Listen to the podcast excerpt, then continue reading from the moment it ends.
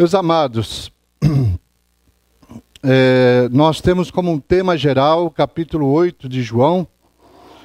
Será que podemos dizer juntos, mais uma vez? É, esse é o tema geral da nossa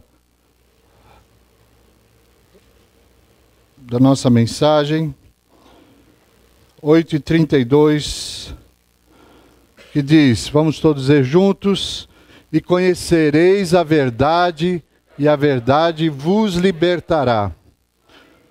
Como eu prometi, uh, eu farei uma, uma espécie de exegese, não diria assim com toda segurança que é uma exegese, mas gostaria de olhar com mais cuidado esse texto hoje, porque, de novo, aquilo que acontece em Israel, aqui na Bíblia, acontece na história da igreja e acontece nos dias de hoje. E eu espero então que essa palavra venha trazer o despertamento de nós não termos uma igreja onde apenas a religiosidade transpareça nas nossas vidas. Ah, nós falamos de fidelidade ao Senhor, mas parece que as pessoas entendem fidelidade à igreja. A gente fala de é, ser grato ao Senhor, e as pessoas entendem que é para dar o dízimo. É, é, falamos de louvar ao Senhor e as pessoas entendem que é para participar do conjunto da igreja. Então, é, esses são aspectos normais e naturais da igreja, mas podem se tornar apenas religiosidade. Nós fazemos alguma coisa porque é moda, porque é bom, porque é legal, porque traz benefício, algum tipo de benefício para nós mas não, não nos ajuda a ter mais íntima comunhão com Deus. Eu fico pensando, por exemplo, uma esposa que olha o seu marido vindo para a igreja, ela diz: Graças a Deus, meu marido está na igreja, ele não está por aí me traindo, adulterando ou fazendo bobagem, indo para os bares. Então ela dá graças a Deus porque o marido está na igreja. Igreja é o prédio. Ela não sabe se ele está na igreja de verdade, mas se ele está frequentando o culto. O marido pensa da mesma maneira: puxa, que benção, minha esposa frequenta a igreja quase que a semana inteira. Então, isso é uma garantia para mim de uma mulher fiel, de uma mulher que eu sei onde ela está, o que ela faz. E aí, então, uh, ele imagina que o fato dela vir à igreja quase todos os dias, ou em todas as programações da igreja, a torna uma mulher espiritual. E os pais ficam pensando a respeito dos filhos: ah, se meu filho está participando da igreja, está indo na reunião de jovens, na reunião de oração, então que bênção, que ele não está aí perdidão no mundo das drogas, etc, etc. Mas, de novo, nós estamos pensando apenas de que estamos cumprindo uma agenda e não estamos de verdade tendo uma comunhão íntima com o Senhor. Então, nós precisamos olhar as Escrituras e ver que o Senhor Jesus está nos ensinando a uma reforma que vai envolver o nosso saber, a reforma que envolve o saber. E as estruturas hoje do saber são estruturas que, na verdade, elas não funcionam em prol das coisas de Deus, mas usam o nome de Deus para conseguir seus objetivos. E nós vamos ver que isso é fruto de algo que está aqui nesse texto. Portanto, eu convido que você abra sua Bíblia uh, para o capítulo 8 de João, onde nós vamos ver com mais detalhes esse texto aqui e possamos entendê-lo à luz da, da sua revelação. Uh, o contexto dessa, dessa nossa expressão, conhecereis a verdade e a verdade vos libertará, Começa no verso 31. Disse, pois, Jesus aos judeus que haviam crido nele: Se vós permanecerdes na minha palavra, sois verdadeiramente meus discípulos. Eu geralmente pergunto para os alunos qual é a palavra mais importante no verso 31.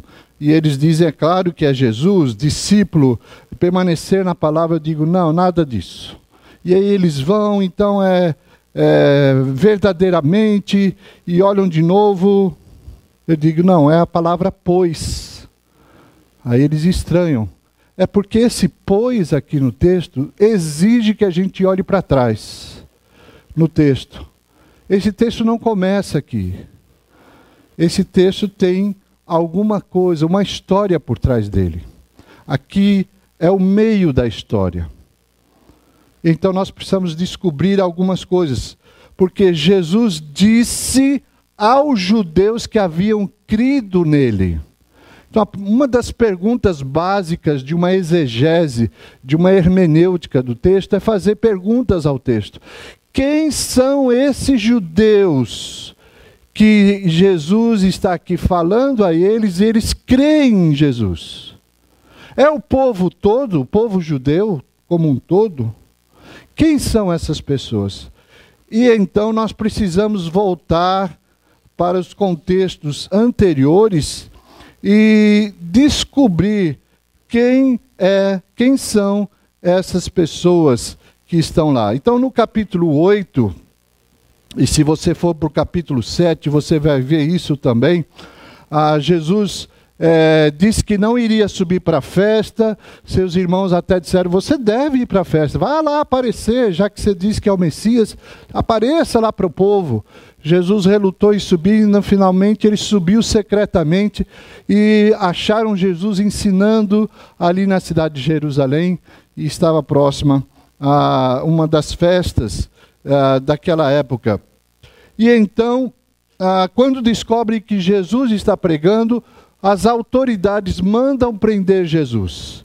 E é impressionante que os guardas do templo vão para prender Jesus e em vez de prenderem Jesus, eles aprendem com Jesus e voltam de mãos vazias, dizendo: Nunca ouvimos alguém falar com tanta autoridade. Ou seja, Jesus evidentemente tinha mais autoridade do que aqueles que mandaram os guardas prenderem. Se você já fez parte das Forças Armadas, se você já fez parte da disciplina que o Exército, a Marinha, ou a aeronáutica exige, você sabe que uma ordem dada pelo comandante tem que ser cumprida. Nenhum soldado volta dizendo assim: Olha, comandante, eu sinto muito, eu não cumpri a sua ordem porque eu encontrei alguém com mais autoridade do que você.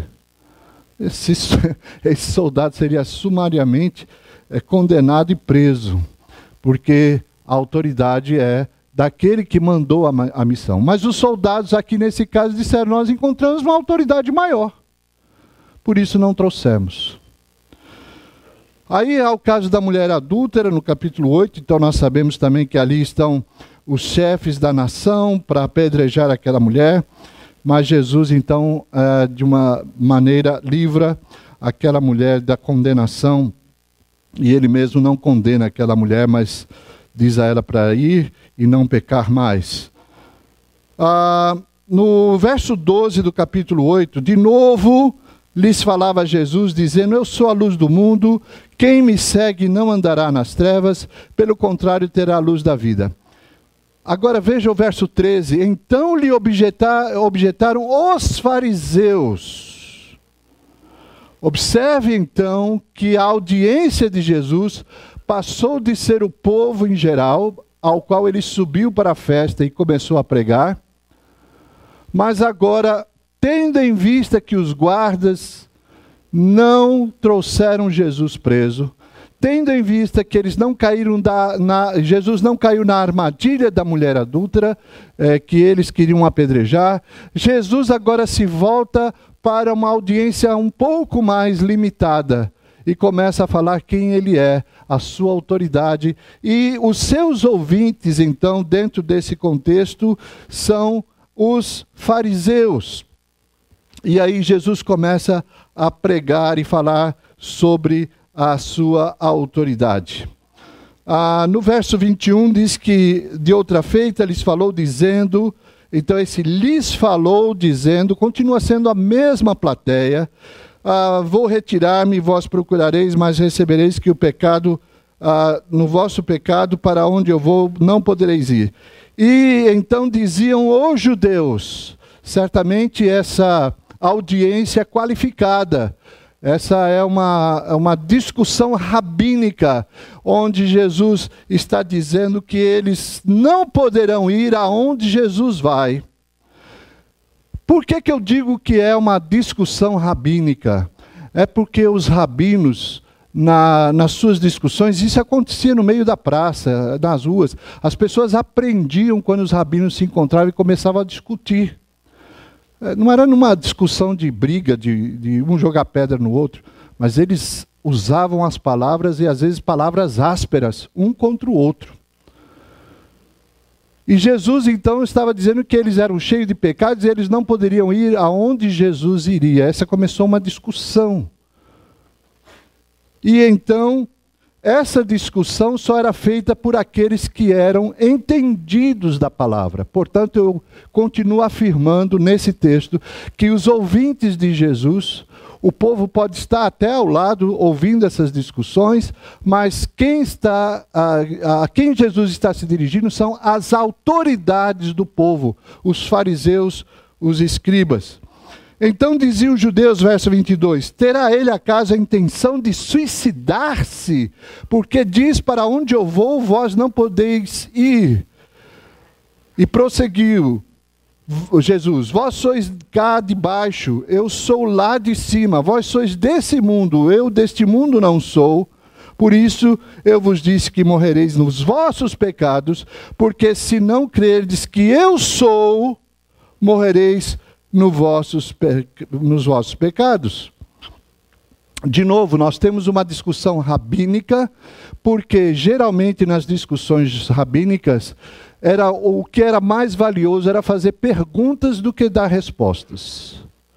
Geralmente, ah, o, o bom rabino era aquele que não dava resposta nenhuma, só fazia perguntas.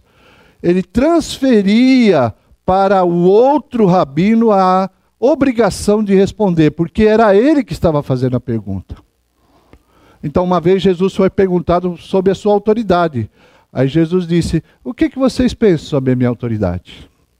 Ele devolveu a pergunta para eles. E aí Jesus ainda disse: E a autoridade de João Batista? O batismo dele era do céu ou era da terra? E eles ficaram vendo que iam cair numa armadilha, porque se dissesse que era da terra, o povo ia contra ele. Se dissesse do céu, então por que, que não creram? Então, uma discussão rabínica era feita através de perguntas. Ah, e aqui nós temos várias perguntas. Então, lhe perguntaram. Quem és tu? Respondeu-lhe Jesus. Quem é que desde o princípio vos tenho dito? Ele respondeu com uma pergunta, a pergunta deles. Aí ele vai e diz: Muitas coisas vos, eh, coisas tenho para dizer a vosso respeito e vos julgar. Porém, aquele que me enviou é verdadeiro, de modo que as coisas que dele tenho ouvido, essas digo ao mundo. Eles, porém, não atinaram que falava do Pai. Disse-lhe, pois, Jesus: Quando levantares o filho do homem, então sabereis que eu sou, que nada faço por mim mesmo, mas falo como o Pai me ensinou. E aquele que me enviou está comigo e não me deixou só, porque eu faço sempre o que lhe agrada. Aí, no verso 30, nós temos o seguinte: dito, dito estas coisas, o que acontece? Muitos creram em Jesus. Ou seja, em outras palavras, no meio dessa discussão, Jesus aparentemente convence o coração daqueles homens de que ele é a autoridade, de que ele veio do céu, de que ele é o Messias. E aí você poderia pensar: oh, Jesus deve ter ficado muito satisfeito. Finalmente, a elite religiosa do meu povo me aceita como Messias. Se eles me aceitarem como Messias, todo o povo vai crer, porque eles são a autoridade do povo. Talvez é assim que nós pensamos hoje. Ai, Jesus então se agradou disso. Mas olha o que acontece depois, agora que nós entramos no contexto da nossa leitura. Verso 31. Disse, pois, Jesus aos judeus que haviam crido nele, ou seja, às autoridades do povo que haviam crido nele: Se vós permanecerdes na minha palavra, sois o quê? Verdadeiramente meus discípulos. E conhecereis a verdade, e a verdade vos libertará. Oh, Jesus podia ter ficado quieto, né? Estava tudo resolvido. Os homens creram nele. Mas Jesus foi cutucar a onça com a vara curta, né? Olha, se vocês creem em mim de verdade, vocês têm que permanecer na minha palavra. De novo, Jesus está dizendo para aquela nação que aquela nação já havia esquecido da palavra, tinha esquecido de Deus, tinha esquecido de obedecer a palavra, como nós vimos hoje de manhã. E Jesus disse que permanecer na palavra, ser discípulo de Jesus, era a garantia de que eles conheceriam a verdade e a verdade os libertaria. Agora, nós temos um grande problema. Porque no verso 33 responderam-lhe: Somos descendência de Abraão. O que, é que eles estão dizendo para Jesus? Nós somos tradicionais. Eu vou dizer aqui sem medo de errar, viu, pastor? Depois você dá bronca se for necessário. Nós somos batistas da convenção.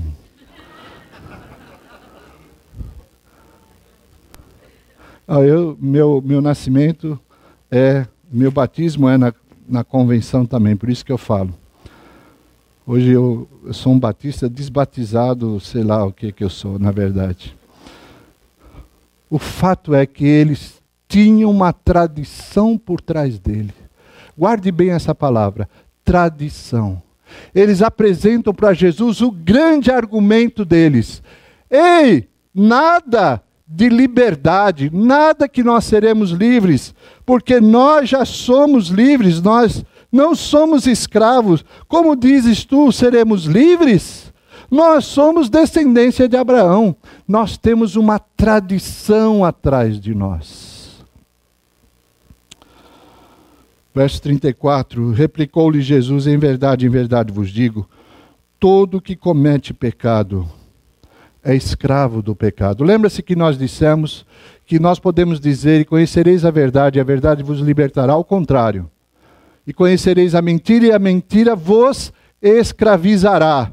E Jesus está afirmando isso no verso 14, quando ele replica ao que eles dizem, dizendo: Em verdade, em verdade vos digo, todo que comete o pecado é escravo do pecado. Vocês estão dizendo que são livres?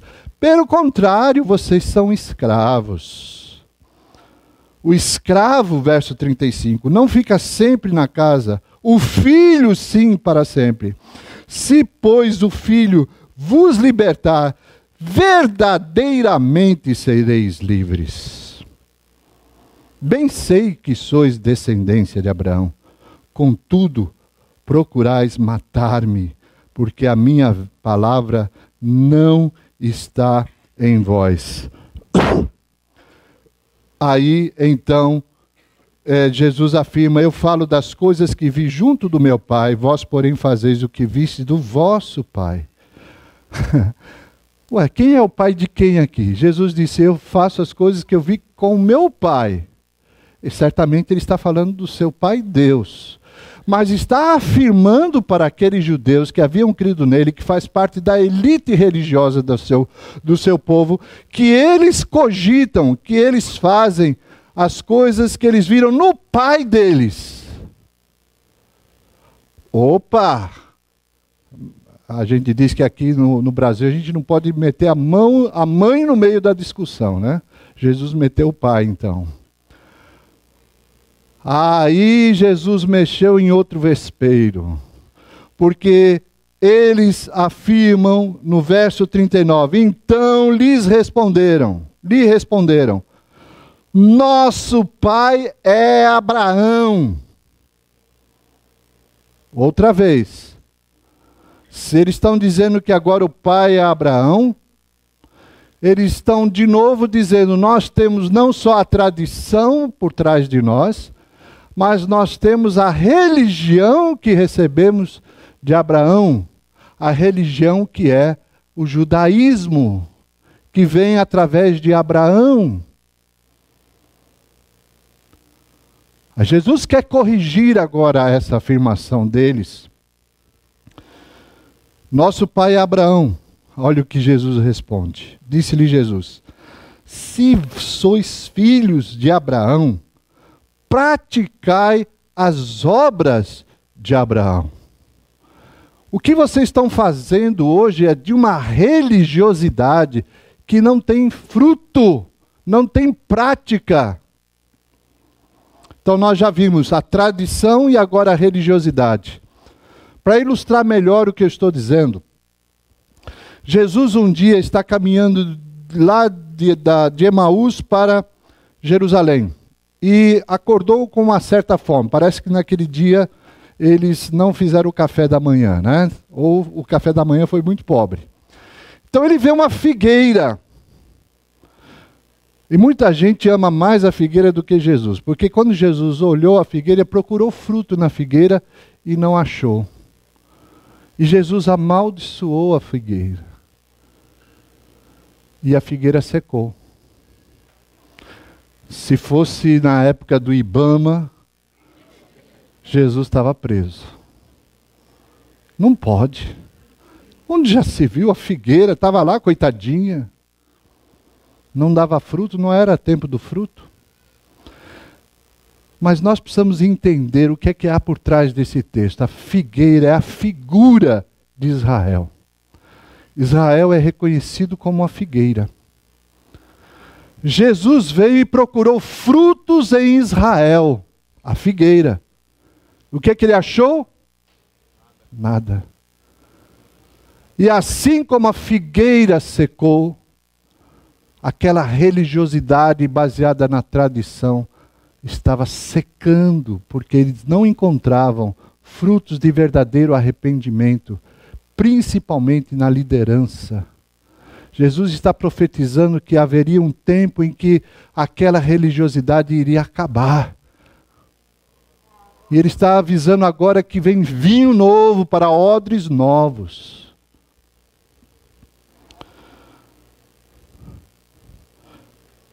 Vamos continuar no texto. Verso 40, Jesus afirma mais categoricamente: Mas agora procurais matar-me, a mim que vos tenho falado a verdade, que ouvi de Deus.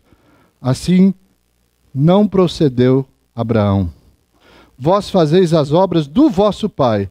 Disseram-lhe: Nós não somos bastardos, temos um pai que é Deus.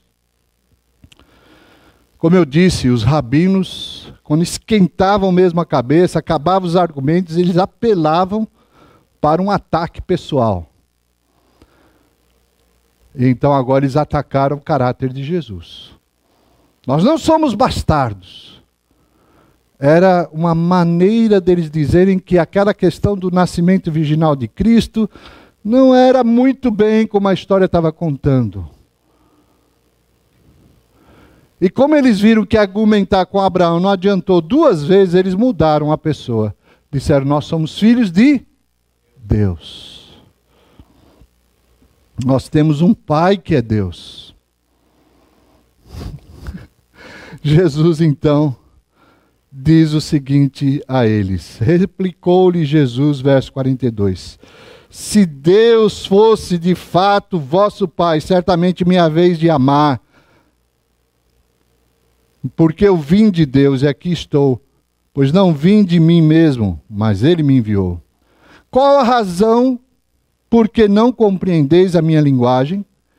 E por que sois incapazes de ouvir a minha palavra? E aí, isso é a linguagem rabínica, minha gente. Jesus disse: Vós sois do diabo. Olha, eu não recomendo que você argumente com as pessoas desse jeito, né? Você está no meio de uma discussão, não tem mais argumento, diz: Ah, você é do diabo mesmo. Mas Jesus podia fazer isso porque fazia parte da discussão. Eles chamaram Jesus de bastardo. Jesus disse: Vocês são do diabo. O diabo é o vosso pai e quereis satisfazer-lhe os desejos. Ele foi homicida desde o princípio, jamais se firmou na verdade, porque ele não, nele não há verdade. Quando ele profere mentira, fala do que lhe é próprio, porque é mentiroso e pai da mentira. Outra coisa que nós descobrimos então sobre a, a vida daqueles judeus que criam, tinham aparentemente crido em Jesus é que, além, além da tradição, além de uma religiosidade, eles também tinham um, uma religiosidade ou tinham uma instituição que era o judaísmo demonizado. Como é isso? Na verdade, as coisas são só de aparência. Por trás, nós não temos um pacto verdadeiro com Deus, nós temos um pacto com o diabo. Então preste bem atenção, porque a coisa só vai piorando. Eles passam da tradição para a religiosidade ao fato de Jesus reconhecer que a instituição que eles representam não representa mais a Deus, mas representa o diabo. É uma instituição demonizada. Verso 45: Mas porque eu digo a verdade, não me credes. Quem dentre vós me convence de pecado? Se vos digo a verdade, por que razão não me credes? Quem é de Deus ouve as palavras de Deus e por isso não me dais ouvidos porque não sois de Deus. Responderam, pois, os judeus e lhe disseram: Porventura não temos razão em dizer que é samaritano e demônio? Só faltou chamar de corintiano aqui. Samaritano e demônio eram dois xingamentos muito impopulares naquela época. Chamar Jesus de samaritano era algo sério, e dizer que ele tinha demônio, mais sério ainda. Jesus disse: Eu não tenho demônio, pelo contrário, honra meu Pai, e vós me desonrais. Eu não procuro a minha própria glória, a quem busque e julgue. Em verdade, em verdade vos digo: se alguém guardar a minha palavra, não verá a morte eternamente. Uma igreja que, oh, aliás, um, a, essas autoridades estavam vivendo de tradição, de religiosidade, tinha uma instituição demonizada, e agora então eles partem para o ataque ao caráter de Jesus, dizendo que ele tem demônio e é samaritano. E aí eu vou dar um pequeno pulo, porque ele vai falar sobre o fato de ser é, que ele conheceu Abraão e eles ficam perguntando é, como é que você conheceu Abraão? Você não tem nem 30 anos. E aí, verso 58, respondeu-lhe Jesus: Em verdade, em verdade vos digo, antes que Abraão existisse, eu sou. Não sei se vocês perceberam, Jesus disse eu sou pelo menos três vezes nesse texto. E dizer isso, o, o, judeu até hoje ele não, ele não conjuga o verbo na primeira pessoa. Porque ele diz que esse é o nome de Deus, eu sou. Eu sou o que sou. Jesus por três vezes diz: Eu sou. Jesus está afirmando: Eu sou Deus. E então, eles fazem a última coisa que realmente eles podiam fazer, no verso 59. Pegaram em pedras para atirarem nele. Mas Jesus se ocultou e saiu do templo. Vamos revisar? Primeiro, religiosidade. Segundo, ali, desculpe, tradição, isso era para saber se vocês estavam acordados. Religiosidade, instituição demonizada, ataque ao caráter do próximo e, por fim, tirar a vida. Veja se isso não é exatamente a história de Lutero, do relacionamento dele com a igreja de sua época. Quando Lutero apareceu, e agora nós vamos entrar na história da igreja, quando Lutero aparece, o cenário era de uma igreja onde a tradição era mais importante do que qualquer outra coisa, principalmente das Escrituras. Você assiste o filme de Lutero, o embate que ele tem com os cardeais e os bispos você perceberá que ele diz: A minha mente está cativa às Escrituras. Eu não vou admitir dizer que eu revoco, é a palavra que eles exigiam que ele dissesse, revoco, eu re retiro tudo que eu disse. Ele não diz isso, porque ele está afirmando. Está 10 a 0 para a Ponte Preta já? Ah, faltam 10 minutos. É, ele falou então eu estou cativo às Escrituras. Eu não vou respeitar a tradição da igreja, porque a tradição da igreja está cheia de contradições. Papa tal disse isso, Papa tal disse aquilo, e uma coisa não bate com a outra. Então, a igreja na época de Lutero era uma igreja cheia de tradição. Segunda, era de uma religiosidade vazia, baseada em obras e não na fé. Terceiro, sem dúvida, era uma instituição demonizada, porque não se fazia mais a vontade de Deus, se escondia a vontade de Deus, e, o, e o, as autoridades da igreja eram aquelas que estavam por trás do poder e da satisfação própria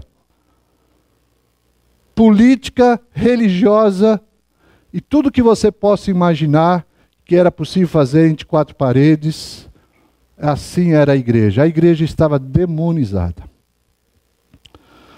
E quando ela era atacada, quando a verdade aparecia, porque apareceu várias vezes na história da igreja, Lutero não é o único reformador, outros vieram antes dele, mas todos que vieram antes dele foram mortos como é, hereges e foram queimados ou atirados aos leões. Lutero sobreviveu. Mas a sua moral foi atacada e eles queriam matá-lo. Percebe? As mesmas coisas que aconteceram aqui em João 8 estão acontecendo na época de Lutero. Vamos comigo? Tradição, religiosidade, instituição demonizada, ataque à moral e ataque à vida das pessoas. Agora são outros 500. E hoje? Como está a igreja? Sem dúvida nenhuma, ao você observar o quadro da igreja hoje, você vai encontrar muita tradição Há estatutos que valem mais do que a Bíblia. Há certas discussões na igreja que valem mais do que uma explicação bíblica. Naquele hino famoso, ó Pai, eu queria ver, tal. Eu acho que tem uma frase interessante, vamos ver se eu me lembro aqui. Ele diz: é, queria ouvir o que vai abrir o encontro triunfal rever amigos que um dia foram feitos meus irmãos, e agora sim podemos dar. Falei, que coisa impressionante, né? Será que vamos dar as mãos só no dia da volta de Cristo? Porque nós não, como igreja, nós não podemos dar as mãos. As diferenças são imensas, são abissais entre nós. A igreja tem sido alvo de tradição, a igreja tem sido alvo hoje de ser é, uma igreja religiosa. Ela apresenta a religiosidade, mas não vive em comunhão plena com Deus. Ela também é uma instituição que, em muitos lugares, apresenta-se apresenta demonizada, onde as pessoas não estão envolvendo Deus em nada, apenas aquilo que eles acham que devem fazer. E também a, os ataques abertos que fazem uns aos outros, né? É, vamos matar. Se não, se não convence pela verdade, vamos convencer pela força. E aí nós estamos voltando, então, às ameaças que eram da época da história da igreja. Eu queria terminar, porque me faltam, creio que, cinco minutos ainda. O que isso tem a ver com a educação? Ah, nós dissemos que essa mensagem tinha a ver com a questão da reforma pelo saber. Ora, é fato de que se Lutero traduziu a Bíblia, ele precisava ensinar o povo a ler e escrever. Ele precisava educar as pessoas. As pessoas precisavam ler a Bíblia e precisavam aprender a ler. Hoje a igreja está deseducando a, a própria igreja. E quando começa a estabelecer então escolas, eu sei que é sonho de muitas igrejas ter uma escola. Nós tivemos uma escola. E eu não vou chorar as minhas mágoas aqui diante de vocês, mas eu vou dizer claramente que eu encontrei pais muito mais interessados que seus filhos fossem bem treinados para fazer um vestibular do que aprender numa escola cristã. E aí migraram da escola, porque dizem, não, é, é uma escola confessional, é uma escola cristã, portanto não vai ensinar as coisas que meu filho precisa aprender no vestibular. E retiraram seus filhos. Eu quero dizer que os meus filhos, que estudaram desde o início, lá naquela escola, todos eles passaram no vestibular. Então, os professores que ensinavam lá eram convidados, infelizmente nós não tínhamos como pagar um salário melhor àqueles professores, e eles saíam para darem aulas nesses colégios que os pais estavam eh, agora colocando os seus alunos. Então os nossos professores eram os melhores. Mas a escola faliu e trouxe grandes problemas para nós.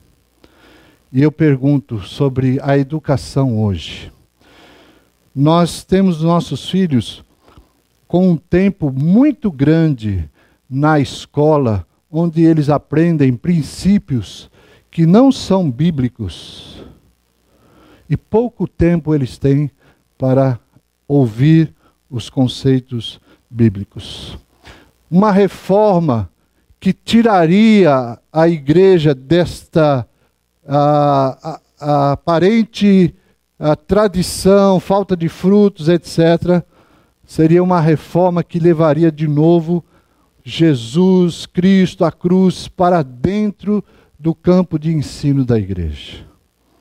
Talvez a igreja precisa se unir muito mais e fazer com que seus professores, gente profissional bem treinada, bem capacitada, trabalhem dignas do seu salário para estabelecerem uma educação de qualidade aos nossos filhos, que não menospreze, como nós vamos ver na próxima mensagem, sobre a ciência, mas que não menospreze a palavra de Deus.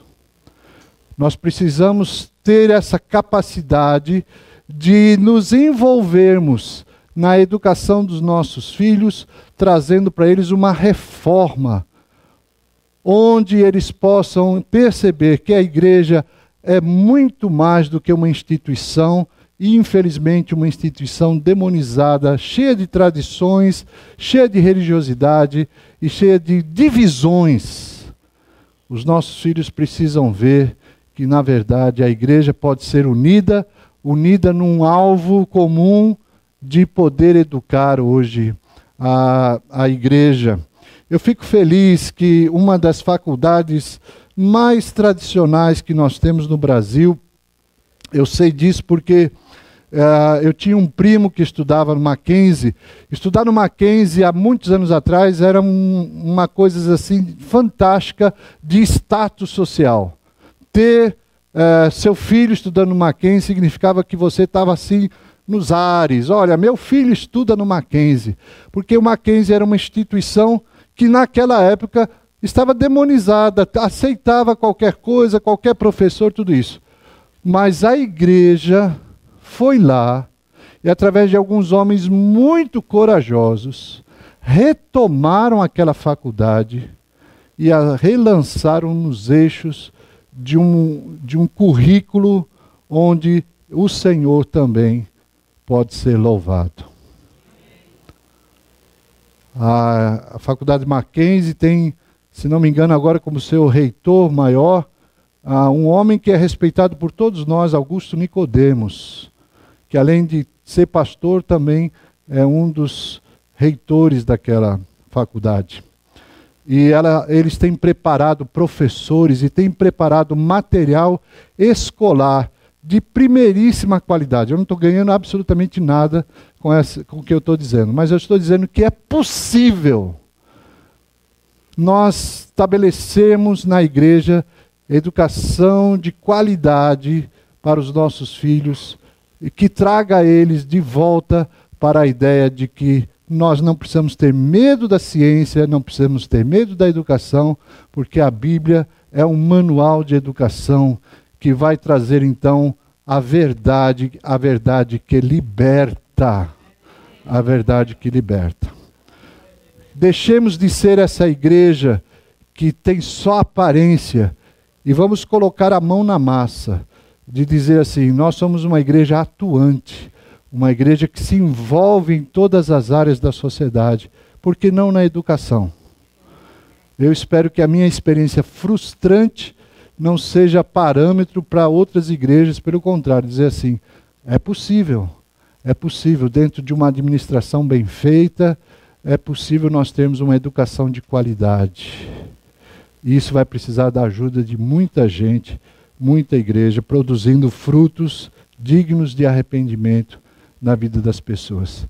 Eu sou testemunha, e eu creio que nós temos aqui nessa igreja ex-alunos do Bereano. Temos ou não temos? Cadê o pessoal? Olha aí. Pergunte para eles, certo? Se eles estão tristes, arrasados por terem estudado naquela escola e principalmente por me terem como professor, né? Eu pegava no pé desses dois aqui direto.